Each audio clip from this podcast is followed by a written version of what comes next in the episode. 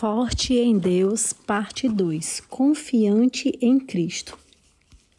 Esse devocional é uma adaptação do livro Forte da Liz Bever. A justiça habitará no deserto e a retidão viverá no campo fértil. O fruto da justiça será paz e o resultado da justiça será tranquilidade e confiança para sempre. Isaías 32, 16, 17. É, eu entendo né, que confiança está diretamente ligado à intimidade. E, consequentemente, a intimidade ela está relacionada ao tempo que nós investimos em algo ou em alguém, está ligado à convivência, ao interesse, ao conhecimento diário.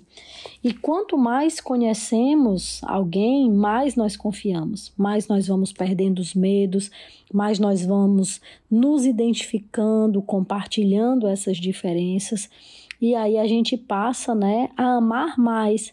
E quando a gente ama, o amor ele lança fora todo medo. 1 João 4:18 vai falar sobre isso, o amor lança fora todo medo. Quanto mais você pensa, por exemplo, numa imagem de um homem ou de uma mulher confiante, o que é que vem à sua cabeça quando você pensa nisso? A gente pode pensar, né, numa pessoa com uma boa aparência, bem vestida, ou até mesmo em uma fama, em alguém que foi bem sucedido na família. A gente geralmente pensa nisso, né? E essas coisas, elas muitas vezes, elas deixam que a gente crie na nossa mente um estilo que é impecável ou às vezes é inalcançável.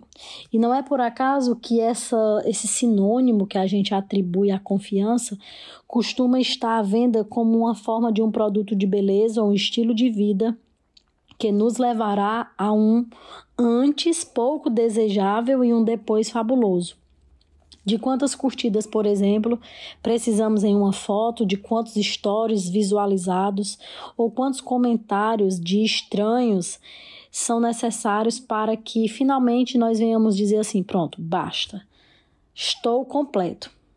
Né? Garanto que um milhão de dias jamais seria suficiente para nos preencher. É como se a nossa busca por uma confiança, por uma autoafirmação, ela fosse inesgotável né? Ela não tem um fim. Se, se confiarmos na popularidade ou na beleza, procuraremos constantemente outras pessoas que afirmem o nosso valor e nos diga o quanto somos desejáveis. E com relação a essa questão da afirmação, né? Nós temos que confiar que nós temos um Deus que sempre está disposto a nos tornar belos de verdade. E para isso nós precisamos crer nele, nós precisamos estar nele, porque a principal beleza é ser parecido com Jesus.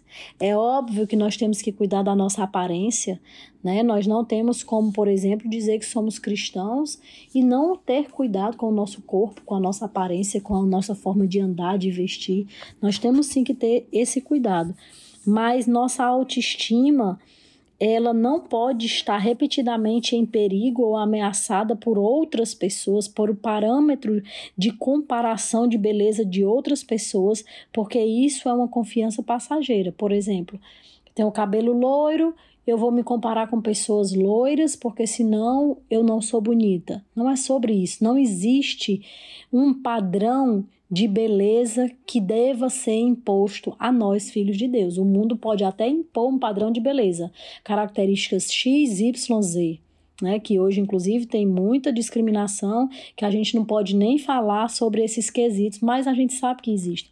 Mas para nós, filhos de Deus, o nosso padrão de beleza é ser parecido com Jesus.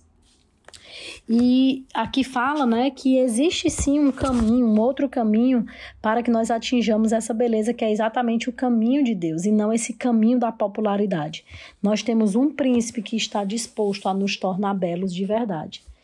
A confiança que ele nos dá chega ao mais profundo do que sequer sabíamos como deixar alguém nos tocar. É mais do que apenas uma vitrine, um filtro do Instagram ou um novo acessório. É o brilho profundo e aquecedor que vem de saber que somos amados e conhecidos profundamente. Quando um homem ou uma mulher é amado assim, dá para ver. Cristo Jesus nos abençoou com o favor dele e está na hora de permitirmos que seu amor seja mais do que suficiente e que deixemos de procurar realização em outro lugar. Muito forte, né? Eu vou repetir isso. Está na hora de permitirmos que o seu amor seja mais do que suficiente e que deixemos de procurar realização em outro lugar. É, aqui nesse, nesse quesito aqui é muito importante a gente entender que somente descobriremos realmente quem nós somos, né? É, e se nós estivermos e formos diretamente ligados com Cristo. E assim nós não seremos enganados com pessoas, com falas, com prazeres que realmente não são para nós, que não fazem parte de nós, que não têm sentido para nós. Ele é tudo o que nós precisamos. E está na hora de darmos uma olhada no antes e no depois da nossa alma. Está na hora de verdadeiramente apreciarmos o que Cristo fez e de construirmos nossa confiança em cima disso. O amor que ele provê nunca desvanece. Ele anseia nutrir eternamente a cada um de nós, a fim de que possamos florescer em seu amor. Senhor, obrigada por nos renovar, por nos limpar, por nos refazer diariamente uma pessoa como o Senhor vislumbra que sejamos. Eu tenho confiança na tua graça salvadora e por isso nós vamos declarar: eu sou forte porque Jesus tem me dado uma verdadeira fonte de confiança. Eu sou forte porque Jesus tem me dado uma verdadeira fonte de confiança. E sobre confiança, né, ainda eu quero deixar o versículo de Salmos 9 e 10, que fala que os que conhecem o teu nome confiam em ti, pois tu, Senhor, jamais abandonam o que te busca.